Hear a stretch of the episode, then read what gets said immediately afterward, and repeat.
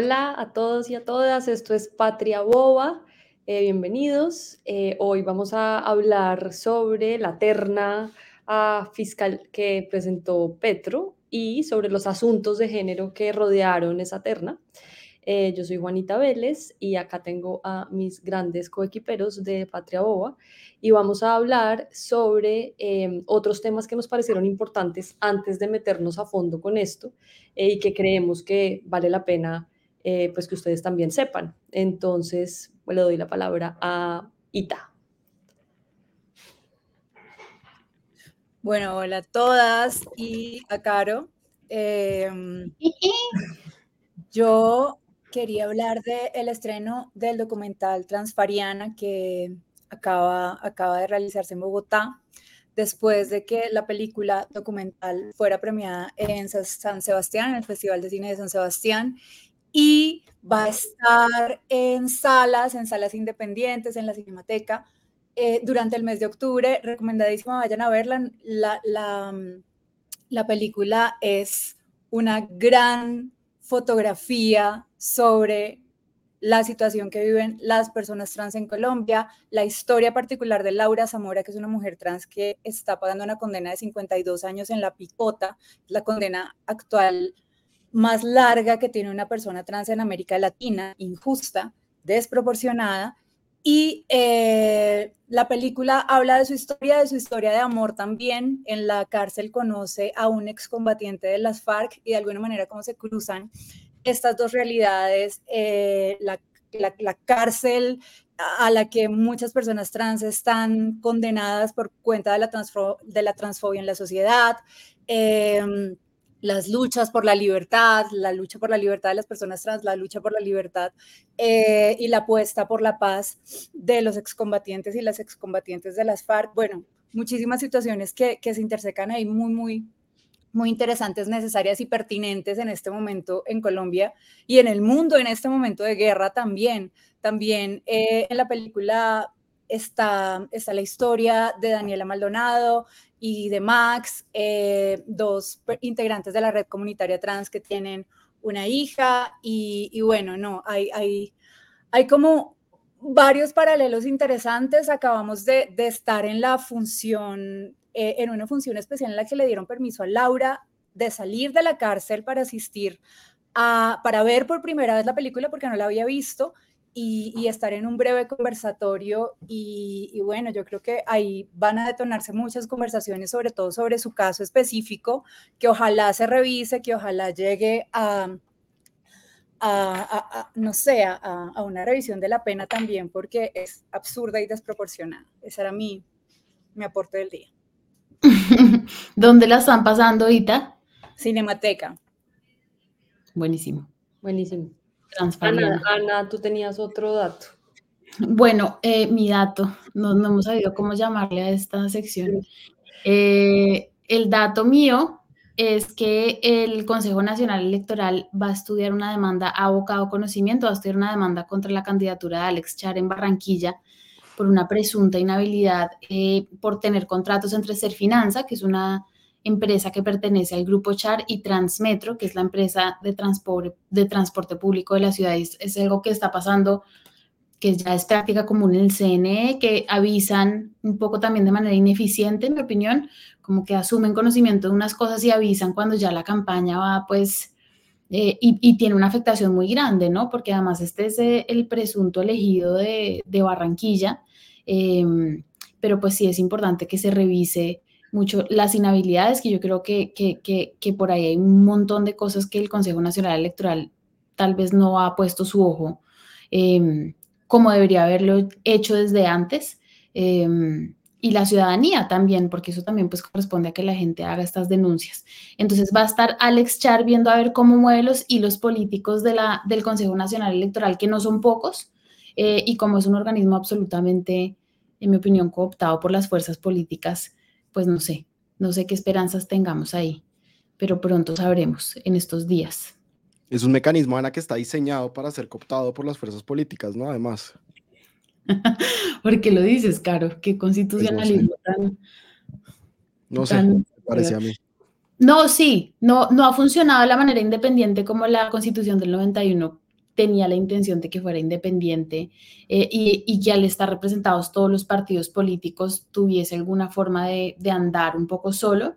Lo que terminó pasando es que los partidos más fuertes, con mayor capacidad de cooptación, de clientelismo, de, dar trueques y de hacer favores, terminan pues teniendo un lugar muy importante dentro de las decisiones que toman.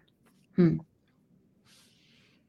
Y Andrés, Caro, ¿cuál es el dato o cómo vamos a llamar a esta sección del día?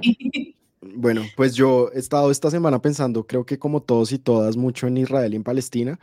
Entre la noche del 7 de octubre y la mañana del 8 de octubre, em, miembros de, de Hamas, que es una organización terrorista, que además es el gobierno eh, legítimo y elegido en la franja de Gaza, que es una de las dos secciones de Palestina, invadieron eh, tierra israelí, ocuparon tierra israelí, cometieron una serie de masacres, ya llevan 1.300 muertos em, y más de 100 rehenes que se cogieron desde Israel y se los devolvieron a Gaza.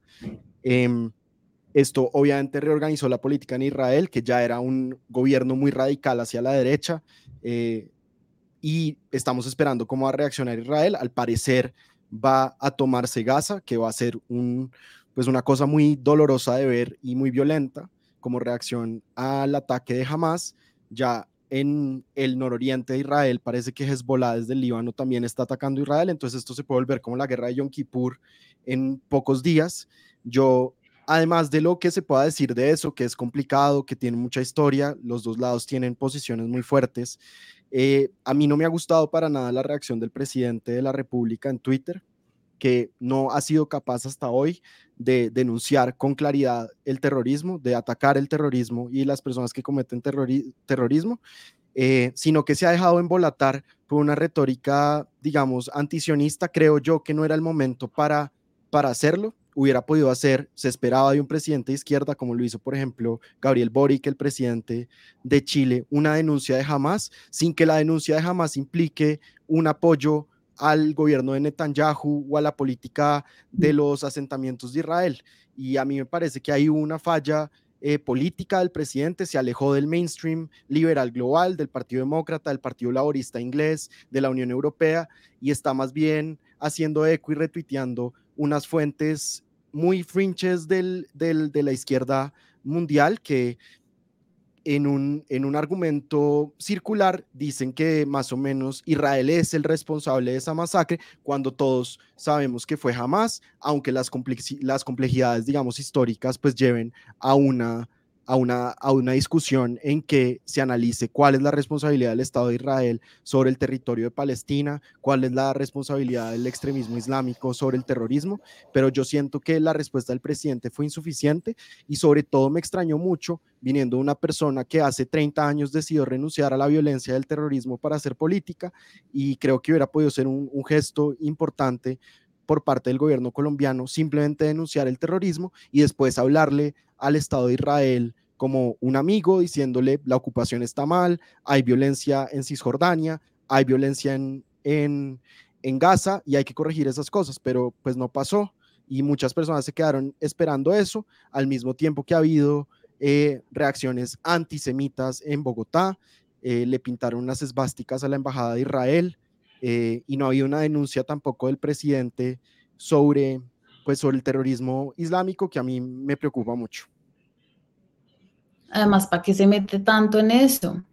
Independientemente de la posición que él tenga como estadista o como, como comentarista, porque tiene que dedicarle tres días a, a, explicar qué son los campos de concentración, hacer unas comparaciones que ameritarían pues una discusión mucho más larga, no sé, una vez más Petro me parece a mí excediéndose en, decir, tome una posición, explíquela y listo, no tiene que estar hablando de eso tres días seguidos.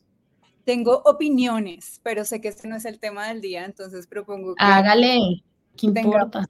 Parte 2 de, este tema que sigue, eh, pues que no va a parar. Sí, sin duda, es un tema muy amplio y que amerita discusión larga. Eh, pero bueno, vamos entonces al tema del día. Eh, como les dije al principio, vamos a hablar de la terna a fiscal que presentó Petro. Y es que lo que pasó es que los magistrados de la Corte Suprema discutieron y negaron una petición que les llegó para devolver la terna que les había enviado el presidente Petro por no haber incluido hombres. La solicitud la había hecho un ciudadano desde el mes pasado y en ella pedía que se garantizara, entre comillas, la inclusión del hombre pero todavía está pendiente la respuesta que dé el Consejo de Estado ante la tutela que presentó el magistrado Gerardo Botero, quien no estuvo de acuerdo con la decisión de sus compañeros porque a su criterio esta decisión viola el principio de equidad y de igualdad de género. La terna de la que se debe escoger a una nueva fiscal es Luz Adriana Camargo Garzón, Ángela María Huitrago Ruiz y Amelia Pérez Parra. Acá hay dos datos eh, importantes. El primero es la respuesta de Petro a todo esto. Petro pidió oír a las voces feministas alrededor de este tema. wow. Eh, de razón el magistrado quedarían prohibidas entonces las ternas de mujeres, el derecho preferencial para lograr la equidad de género, y acá lo estoy citando, y quizás el camino para que no sea una mujer la próxima fiscal. Em, será la justicia quien libremente decida, pero creo, como dice la Constitución, que cuando la sociedad discrimina, es el Estado el que con la discriminación positiva debe corregir la discriminación social. Eso fue lo que dijo Petro. Pero además me parece pues que era interesante traer este otro dato y es que esto pasa en una coyuntura muy interesante eh, que de hecho lo señaló Rodrigo Primni en X antes Twitter eh, y es pues Vamos a seguir diciéndole Twitter aquí en Patria Boa hasta que nos bajen por... Digámosle Twitter. Autor. Eh, pero bueno, pues como todos eh, me imagino saben, eh, esta semana la economista estadounidense, profesora de Harvard, Claudia Goldin, se ganó el Premio Nobel de Economía justamente por sus mm. investigaciones sobre las mujeres y los obstáculos que enfrentan en el mercado laboral de Estados Unidos. Ella es la tercera mujer en la historia en ganar este premio. Em, y pues es, digamos, es bastante llamativo que justo en, esa semana, en esta semana eh, pues estemos hablando de esto mismo, ¿no? Del tema de género y de ese argumento.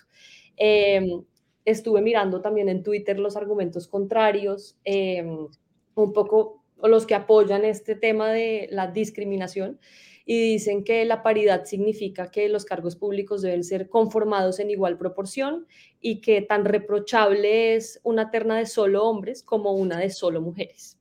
Entonces, bueno, digamos, hay muchos ecos de este argumento, eh, pero yo quisiera empezar por preguntarles por la tesis de Petro y por qué piensan de la tesis de Petro. Es decir, ¿es el Estado el que con la discriminación positiva debe corregir la discriminación social. Ese es el papel, digamos, del Estado. Y empiezo por Ita, María.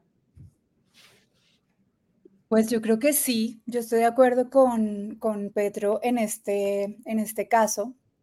Eh, ahora tengo que decir que invoca la opinión de las feministas cuando sabe que le conviene, porque sabe que por supuesto vamos a decir sí, esta terna para fiscales está está, está maravillosa. De hecho, lo hicimos eh, en el momento en el que la presentó. Ahora, esto mismo tendría que llevarlo y aplicarlo a las otras ternas que está presentando. La semana pasada hablábamos de la terna para eh, reemplazar al magistrado Linares en la Corte Constitucional. Eh, y aunque hay una mujer en la terna, es una mujer que no garantiza una agenda de género, todo lo contrario, Cielo Rusinque y, que no debería estar en esa terna, pero esta terna también tendría que revisarse a los ojos de eh, la necesidad de paridad de las acciones, de las, de las acciones afirmativas y de la eh, competencia y de la idoneidad de, de, los integrantes, ¿no? Entonces, sí creo que es una responsabilidad del Estado. Quien presenta esta terna es el presidente y, y estamos hablando de de una historia de 11 fiscales hombres y una mujer en toda la historia del país, si no me equivoco en los números. Evidentemente hay una disparidad y hay una desigualdad acumulada que, eh, que tiene que repararse y que tiene que cerrarse. Para cerrar estas brechas hay que favorecer a un grupo que ha sido históricamente discriminado, oprimido y desfavorecido. De eso se tratan las acciones afirmativas, ¿no? ¿Cómo vamos a emparejar algo que está así pues para cerrar esta brecha tenemos que eh, generar acciones que empiecen a, nivelar. Y, y de eso se trata presentar ternas de solo mujeres o por lo menos en su mayoría mujeres, que ojo, no con ser mujeres suficiente para garantizar una agenda de género, caso Cielo Rusín, que no tiene nada que hacer en, en esa terna, pero sí es un paso importante para, para ir cerrando las brechas y es creo yo, el Estado quien debe eh, garantizar las condiciones para que se dé, o, por lo menos nos aproximemos a un Estado de, mayor igualdad. Mm. ¿Ustedes qué opinan? Eh, pues primero de este tema de la, de la tesis de Petro eh, y también de este argumento de que es tan reprochable una terna de solo hombres como una de solo mujeres, que ese es, ese es un argumento que he oído reiterarse bastante en Twitter antes X o X antes Twitter. ¿Quién, ¿Quién se lanza? Yo. Láncese. Láncese, eh, hombre, tranquilo. Eh, tranquilo. Yo estoy de acuerdo con, con, con, la, con lo que dijo Ita, absolutamente de acuerdo. Creo que, creo que no solo es importante que haya más mujeres, sino que además hay una injusticia aparente y patente en la composición de la judicatura. Eh, ha estado cargada hacia los hombres toda su historia en los últimos 30 años. Este año el Consejo de Estado eligió seis nuevos magistrados, todos hombres, todos hombres, eh, de ternas en las que había mujeres, mujeres muy buenas. Yo no estoy diciendo que los hombres no sean buenos, pero había mujeres de dónde escoger. Eh, siento que la pregunta, Juanita, de si es igual de reprochable, podría ser igual de reprochable en un, en un mundo en el que no hay desigualdad de género. Pero en un mundo en el que hay desigualdad de género, pues el mecanismo para corregir las desigualdades son, son, son las acciones afirmativas con las que yo estoy de acuerdo. O sea, a mí me gustó, me gusta la idea de que, de que hagan ternas de, de solo mujeres. Creo que eso ayuda a hacer posible abrir mundos para las mujeres, para los hombres también, digamos, un mundo en el que las mujeres pueden ser líderes, pueden ser presidentes, pueden ser fiscales, es también un mundo mejor para los, para los hombres. Yo me acuerdo de una anécdota que contaba Michelle Bachelet, que una vez fue a un colegio en Chile eh, siendo presidenta y estaba hablando con unos niños de 6 o 7 años eh, y le preguntó a un niño, hombre, que, que quería ser cuando grande, y él dijo, yo quiero ser presidente, pero no puedo. Y Michelle le preguntó, Bachelet le preguntó, ¿por qué no puedo? Le dijo, porque no soy mujer.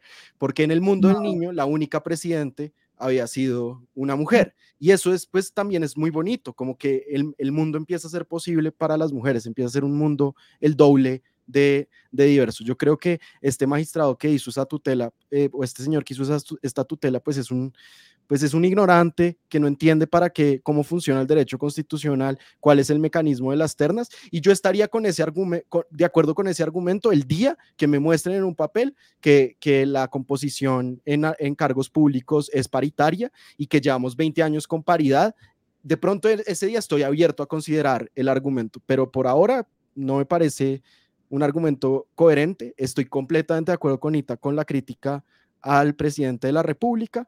Creo que muy fácil preguntar la opinión de las feministas esta semana, pero un poquito más difícil la semana anterior, mm. pero pues es un actor político que está jugando con la política, hizo una buena terna y se está aprovechando de la buena terna, pues está bien que, que saque pecho, creo yo, del presidente.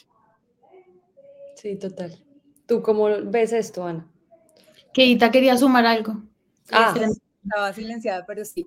Eh, no, estoy completamente de acuerdo y es, y es, es impresionante que un magistrado de la Corte Suprema tenga la posibilidad de decir y de, y de pronunciar esta burricia, porque es ignorancia absoluta de lo que son las acciones afirmativas y de cómo funciona eh, e, el aparato del que él también hace parte, ¿no?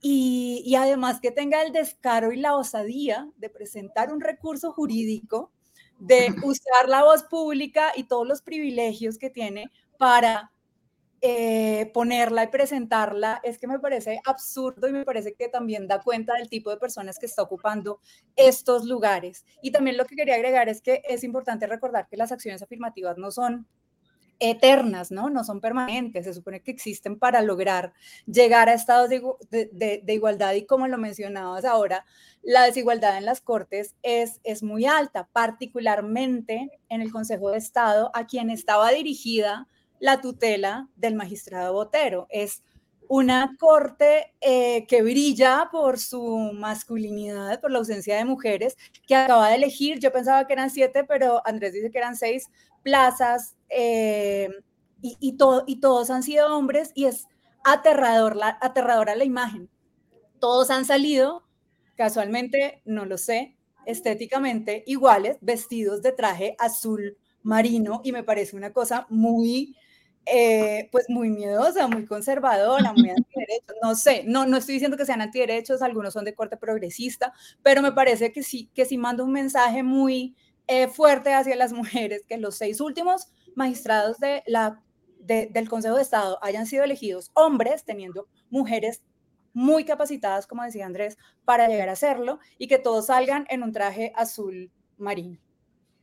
Pero ¿y qué representa el azul, el azul marino? Para mí, conservadurismo puro y duro, pues, no sé. El Estado de Israel. Exacto. Antiderechos, pero no, de nuevo no, hay progresistas, perdón. Pero el azul está, está mandando un mensaje. Vamos, vamos a colgarlo en, con este capítulo de una foto. Lenguaje visual.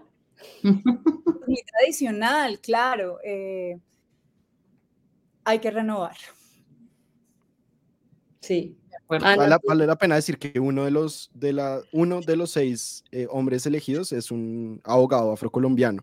Digamos que me imagino que eso también vale la pena. Creo que no ha habido en el Consejo de Estado, o es uno de los primeros, que me parece que también es importante.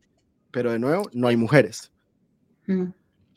Eh, yo quería que viéramos la tutela, si Martín la tiene por ahí, porque es realmente una pieza digna de, de observar, la presenta el magistrado Gerardo Botero Zuluaga, que es abogado de la Universidad Javeriana. El, señor lleva 30 años siendo juez.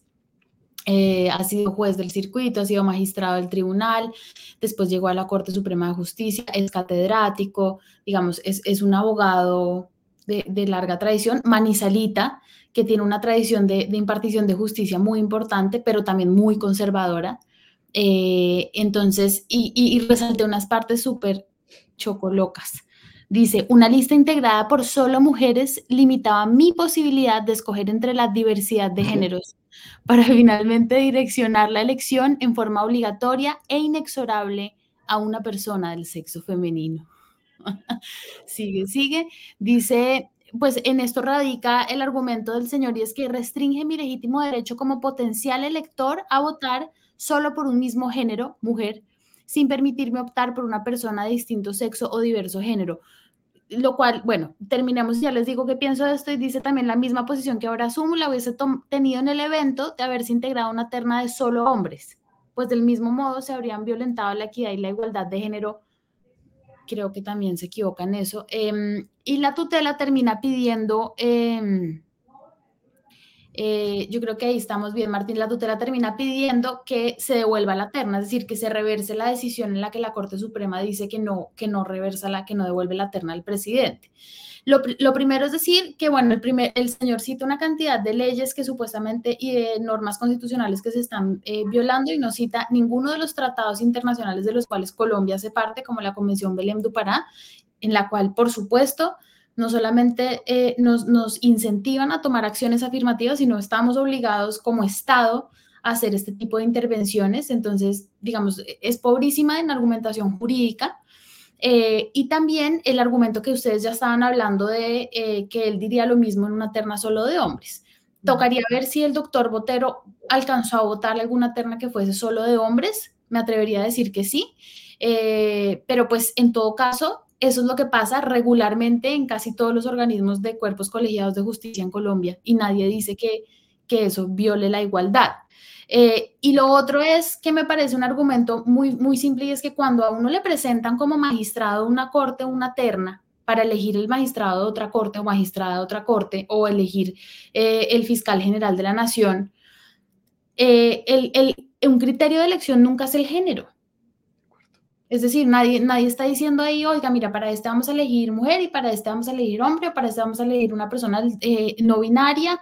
Eh, no, nadie está diciendo que ese es un elemento, hay unos criterios de experiencia profesional, de cuánto tiempo daba clase, de si tiene libros, hay un sistema de puntaje. Ningún puntaje le suma a uno ser una cosa o la otra. Entonces no se le está violando nada como elector. Lo que sí creo es que eh, es una argucia muy digamos, novedosa, em, por decir algo, para poder hacerle un quite a la terna de Petro, a la terna de la fiscalía, que es algo que, que hay, digamos, hay un sentimiento, no sé si mayoritario, eh, pero con la gente que ha hablado, sí, un sentimiento de que eh, la gente que está en contra de Petro en la Corte Suprema de Justicia están buscando a ver cómo le hacen el quite a la terna. Eh, y la terna, además, una cosa que a mí me ofende, profunda, me, me, me ofende profundamente es que esta es una gran terna de mujeres procesalistas y penalistas muy importantes. Lo que ha hecho Ángela María Buitrago por la justicia eh, penal en Colombia es realmente trascendente e histórico. Y no solamente desde el punto de vista de los juicios al Palacio de Justicia y las cosas que ella ha hecho, como que hizo como fiscal, sino ella como académica, como persona que lleva pensando el proceso penal durante toda su carrera. Entonces, ahora se convirtió el tema de la terna de las mujeres, eh, de, de si viola la terna al ser todas mujeres porque no, no podemos nunca nosotras en la discusión pública tener una discusión seria, informada, de peso, en la que digamos, mire, la gente eh, se está preguntando por la eh, experiencia de esta persona en este asunto. No, tenemos que estar todo el tiempo, no, es que somos mujeres, es que es la terna de las mujeres. Ok, bien, Petro hizo una buena terna. Ahora hablemos de la experiencia de estas mujeres, que creo que de las tres hay, hay mucho que decir, afortunadamente positivo. Eh, y, no estar en esta, qué pena, eh, absurdo de acción de tutela que ahora tiene que estudiar el Consejo de Estado, una de las instituciones menos representativas en términos de paridad de, la, de toda la rama judicial. Y es que la paridad no está hecha para eh, avanzar la causa feminista de, eh, em, de facto, es decir, la, paridad no está hecha para que eh, voten a favor en temas de aborto, no, la paridad está hecha, en mi opinión, en términos de representación. ¿Cuántas mujeres están representadas en los lugares importantes del Estado? Independientemente si terminan siendo Margaret Thatcher o, Michelle Bachelet. Eh, Marta Lucía Ramírez fue la primera vicepresidenta mujer y no hizo un, o sea, no movió una hoja por el movimiento feminista está bien, pero hay muchas niñas que vieron a esa señora como vicepresidente y dijeron, uff, está bien, de pronto cuando yo sea grande y estudie X cosa, yo también puedo aspirar a eso y la representación funciona es para ellas, no funciona para avanzar la causa, la causa es otra cosa. Em, eso creo yo de el magistrado Gerardo Otero y su tutela, que vamos a ver qué dice el Consejo de Estado. Em, yo, yo noto con mucha preocupación el comentario de Ana en contra de Margaret Thatcher, pero bueno, eso lo dejamos para otro, para otro capítulo. Pero además una cosa interesante de la tutela de este señor es que demuestra, o sea, está diciendo su sesgo, como me quitaron el derecho a votar por hombres. Es lo que está diciendo, me quitaron mi derecho fundamental a votar por un hombre, que ese derecho fundamental no existe. El problema es que en la tradición colombiana sí ha existido, porque solo, solo mandaban ternas de hombres y solo elegían a hombres pero, pero yo siento pues que hay unas, unas confusiones teóricas muy importantes, una confusión del concepto muy importante, porque además es que ni siquiera está diciendo, a mí no me gusta la acción afirmativa, que habría argumentos para decir algo así, no, lo que está diciendo es a mí me gusta la, acción, o sea, está usando el mecanismo de la acción afirmativa. A mí me gusta la acción discriminativa. Algo así, exacto, es como... No me dejaron elegir en una acción discriminativa, básicamente. Por favor, déjenme discriminar. Y es como si un presidente de izquierda manda una terna de izquierda y yo pongo una tutela diciendo, eh, me, están, eh, me están quitando mi derecho a escoger a un candidato de derecha. Pues hermano, ese derecho no existe.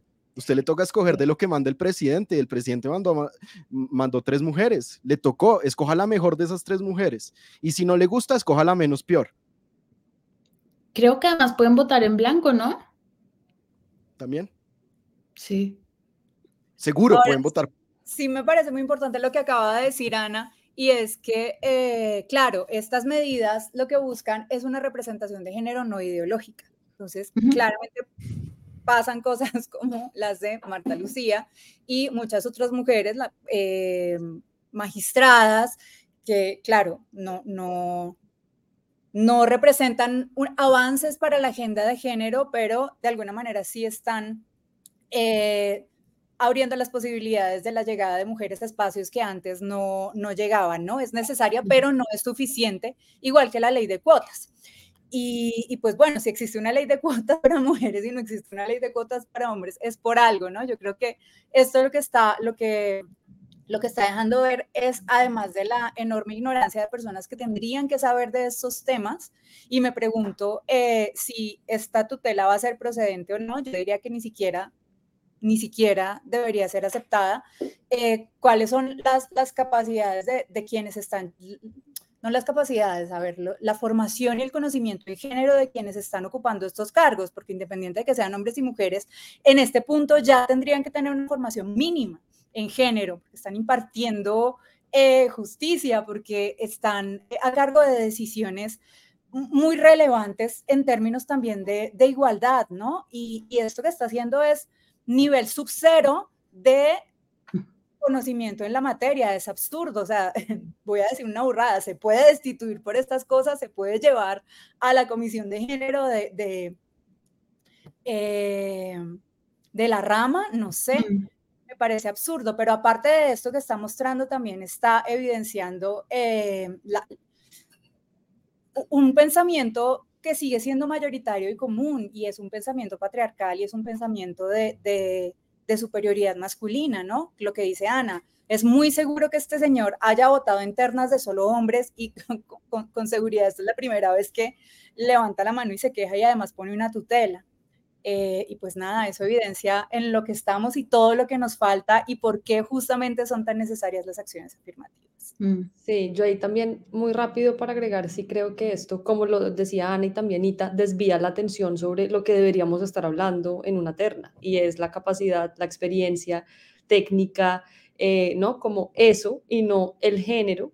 Em, y también creo que esto ya es una hipótesis al aire em, y es, si miramos esto desde un contexto más amplio, y es que como Ana dice que esto también pudo ser una argucia o una movida para... palabra, Rusia. Sí, como para frenarle a, a, Petro, pues sus ternas, ¿no? Con unos argumentos mm. bastante pobres, eh, pero pues eso también nos muestra que hay como una pelea ahí de poderes grande entre Petro em, y pues las cortes que no creo que se deba pasar por alto con todo esto y que acá están usando el género, pero mañana puede ser otro argumento, ¿no?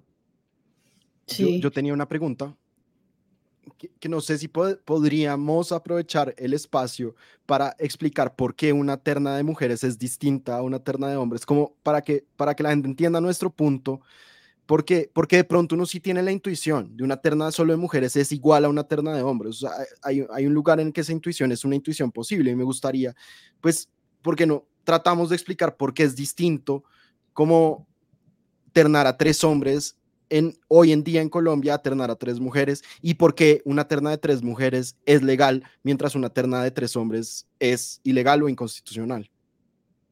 Yo, yo quería justo agregar algo eh, que creo que puede empezar a responder lo, lo, que, lo que menciona Caro y volviendo a la pregunta inicial de Juanita y es el tuit de Petro, ¿le corresponde o no le corresponde al Estado? Sí le corresponde al Estado. La Constitución Política de Colombia en su artículo 13 dice además de condiciones de igualdad, que el Estado tiene que promover las condiciones para que la igualdad sea real y efectiva y adoptar las medidas en favor de los grupos discriminados o marginados. Entonces, ahí es donde entra la diferencia entre una terna de mujeres y una terna de hombres. Una terna de mujeres favorece a grupos históricamente discriminados o marginados. Una terna de hombres no, son los grupos, las personas, las, la población que siempre ha tenido acceso al poder, a espacios de poder, a este tipo de cargos. Entonces, al plantear una terna de hombres, lo que el, gobierno estaría, el presidente estaría diciendo en caso de que lo, hubiera hecho, es sigamos como, como siempre, no cambiemos nada. Al proponer una terna de mujeres está, está, se está generando de entrada ya una, una situación en la que se va a elegir una mujer que ya rompe un poco con esa tendencia discriminatoria, ¿no? Sería la segunda mujer fiscal en el país, que sigue siendo un porcentaje muy bajito en términos de representación, pero que significa un paso hacia igualar y equiparar el terreno. creo yo. Y esto también me parece que hay que, hay que verlo eh, considerando las dificultades de las mujeres para llegar a estos espacios, ¿no? Muchas veces, y no solamente en la política y no solamente en las ternas, hablemos de mujeres en la, en la industria de la música, hablemos de mujeres, eh, el acceso y la visibilidad de las mujeres en muchísimos espacios. ¿Por qué no llegan a esos lugares? Eh, casi siempre nos encontramos con la respuesta, es que no hay, y sí hay. Y, y, el, y el es que no hay también muchas veces pasa por las dificultades de las mujeres para llegar ahí, ¿no? Eh, ¿Cuánto tiempo llevan los hombres acumulando poder y, formación también? ¿Desde cuándo los hombres podían estudiar para este tipo de cargos? ¿Cuánto tiempo llevan las mujeres también ejerciendo labores de cuidado que de alguna manera la, no, sí las alejan o les quitan tiempo para desarrollar otras competencias? Eh, bueno, y esto sin mencionar todo tipo de discriminaciones y de, pisos pegajosos. Entonces yo creo que es, entender por qué no hay mujeres en estos cargos y qué tanto les cuesta llegar ahí, que es lo que finalmente el Estado con las medidas afirmativas tiene que solventar, ¿no? Tiene que plantear unos saltos que las lleven de todas esas barreras a la posibilidad de ocupar esos lugares. No sé si me enredé un montón, pero ajá. No, yo, no. Creo, yo creo que es eso, es lo último que acabas de decir y es pensar que la igualdad es tratar igual a dos grupos que no tienen el mismo acceso a derechos, a oportunidades, a recursos, a todas las cosas, es absurdo, la igualdad entre iguales. Entonces, no, no tenemos la posibilidad de tratar igual a los hombres y a las mujeres de, cara al acceso a la rama judicial y a los cargos públicos. Precisamente para eso existe la ley de cuotas, para, para quitar de ese, digamos, equilibrar esas desigualdades sociales que es para que no se reproduzcan con la misma intensidad en la elección de estos cargos. Yo quería, preparando para este capítulo, quería contarles de una historia que yo le escuchaba a Daniel Coronel eh, y él ha hablado públicamente de, no sé si se acuerdan, cuando Otálora eh, mandó unas fotos ah, indebidas. Claro de, su, de, sus, de su cuerpo. Eh, a, una mujer que trabajaba con él, lo cual además pues constituyó acoso em, y una forma de, violencia en el lugar de trabajo que ella denunció a Astrid Cristancho. Y eh, Daniel cuenta que él después se enteró por fuentes eh, que cuando llegaron a revisar como la falta disciplinaria de, o, la, o el caso de Otalora en la, en la Corte Suprema de Justicia, uno de los magistrados dijo que alce la mano el que esté libre de pecado. Que es un poco eso, como diciendo, pues cómo vamos a sancionar a este señor por caerle a la subordinada y mandarle fotos un poquito incómodas cuando pues todos aquí hemos hecho algo parecido. Y por eso sí es importante que haya mujeres en esos lugares y en estos y en esos momentos en el que una mujer diga, pues yo alzo la mano y yo no, pues no, no, no, es condonable, no es aceptable, no pasa en todos los lugares y si está pasando en todos los lugares lo vamos a cambiar. Que eso quiere decir que todas las mujeres que lo hagan, em, que todas las mujeres que lleguen ahí lo van a detener, no, Em, pero, pero no podemos negar que en, los salones de la justicia, en los pasillos de la justicia, hay enorme machismo en Colombia. Eh, la profesora María Adelaida Ceballos, que es una de las expertas en el tema de paridad judicial en Colombia, me contaba hoy también hablando sobre este tema, me dijo eh, un artículo que ella escribió para ámbito jurídico diciendo que muchos, muchas de las personas que ella había entrevistado por un, un texto que, que hizo le decían, no, es que con una sobra y basta, con una mujer sobra y basta como el muñequito que tenemos ahí para decir que es que si hay mujeres en sala plena o si hay mujeres en esta sala de tutela, pero con eso basta. Eh, y hay muchos señores y abogados de nuestra profesión es profundamente machista y patriarcal que siguen pensando así. Entonces, claro que es importante, ojalá el Consejo de Estado, Dios, Dios guarde al señor Rafael Francisco, si Dios existe, ¿no? Debo decir, en mi patria tea, pero Rafael Francisco Suárez Vargas del Consejo de Estado que va a decir esta tutela de la sala segunda, eh, que por favor lo, ilumine, la jurisprudencia que ya existe, porque no tiene que inventarse nada nuevo, ya la Corte lo ha resuelto, entonces eh, nos encomendamos un poco a él, eh, pero pues si esto es una jugada política, quién sabe. pensaría yo mal en caso de que lo sea, porque la argumentación es tan, tan pobre que creo que es muy fácil de tumbar, ¿no? Sí. Sí, está muy malita. Está muy malita la tutela. Bueno. Una, cosa que a mí me pareció interesante lo que decía Ita es de la apertura de espacios, que un argumento es esperemos a que la mujer, una mujer en particular, tenga la capacidad de ser presidente y ese día va a ser presidente. Y eso es falso históricamente. Mientras los espacios estén cerrados, nunca va a haber alguien que, que ocupe el espacio. Y en el momento en que uno empieza a abrir los espacios, empiezan a surgir las personas y la gente no se hace fiscal general tanto antes como durante el cargo. Ya hemos tenido ejemplos en Colombia de gente muy preparada, con mucha experiencia, que llega a la fiscalía y uno se sorprende, o de pronto no se sorprende, y yo creo que lo que vamos a ver es si, si estas tres mujeres, como dice Ana, son tan profesionales y competentes como, como, como Ana dice o cree que son o piensa que son, pues seguro van a ser una buena fiscalía. Y probablemente los problemas que van a tener como fiscales no van a ser porque más bien, estoy seguro de que los problemas que van a tener como fiscales no va a ser porque son mujeres, sino porque la fiscalía es una entidad gigante para un hombre o para una mujer, para cualquier persona que la, que la tenga que manejar. No, y de pronto les va mal, ¿qué importa? Y es que tenemos que tener acceso a todas las cosas en las que nos va bien, en las que nos va mal, y les vamos a juzgar con la misma severidad que juzgaríamos a un hombre. Si tuvimos a Francisco Barbosa, hágame el favor, que ha cambiado de área de derecho, pues según su conveniencia cuatro veces en su, en su, en su ilustre carrera. Eh, Pero él es el más preparado de su generación, Ana. Y ha escrito muchos libros. Muchos no te cabrían en esa biblioteca. el mejor fiscal de la historia.